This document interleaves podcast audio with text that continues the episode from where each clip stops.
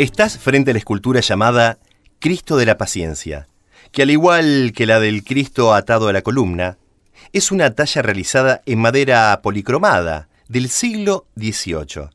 La misma llega al santuario desde las reducciones jesuitas. La representación del Cristo sentado en una piedra con la cara reposando sobre la mano derecha, coronado de espinas, no hace alusión a un momento histórico concreto. La imagen es conocida por la serenidad y melancolía que transmite su actitud.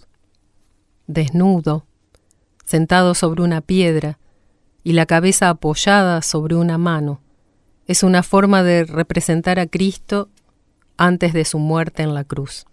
El Señor de la paciencia es viva imagen del dolor y la resignación por lo que su culto era ofrecido a los enfermos como ejemplo de serenidad ante la muerte. La extensión de su devoción fue promovida en América por los franciscanos y los jesuitas.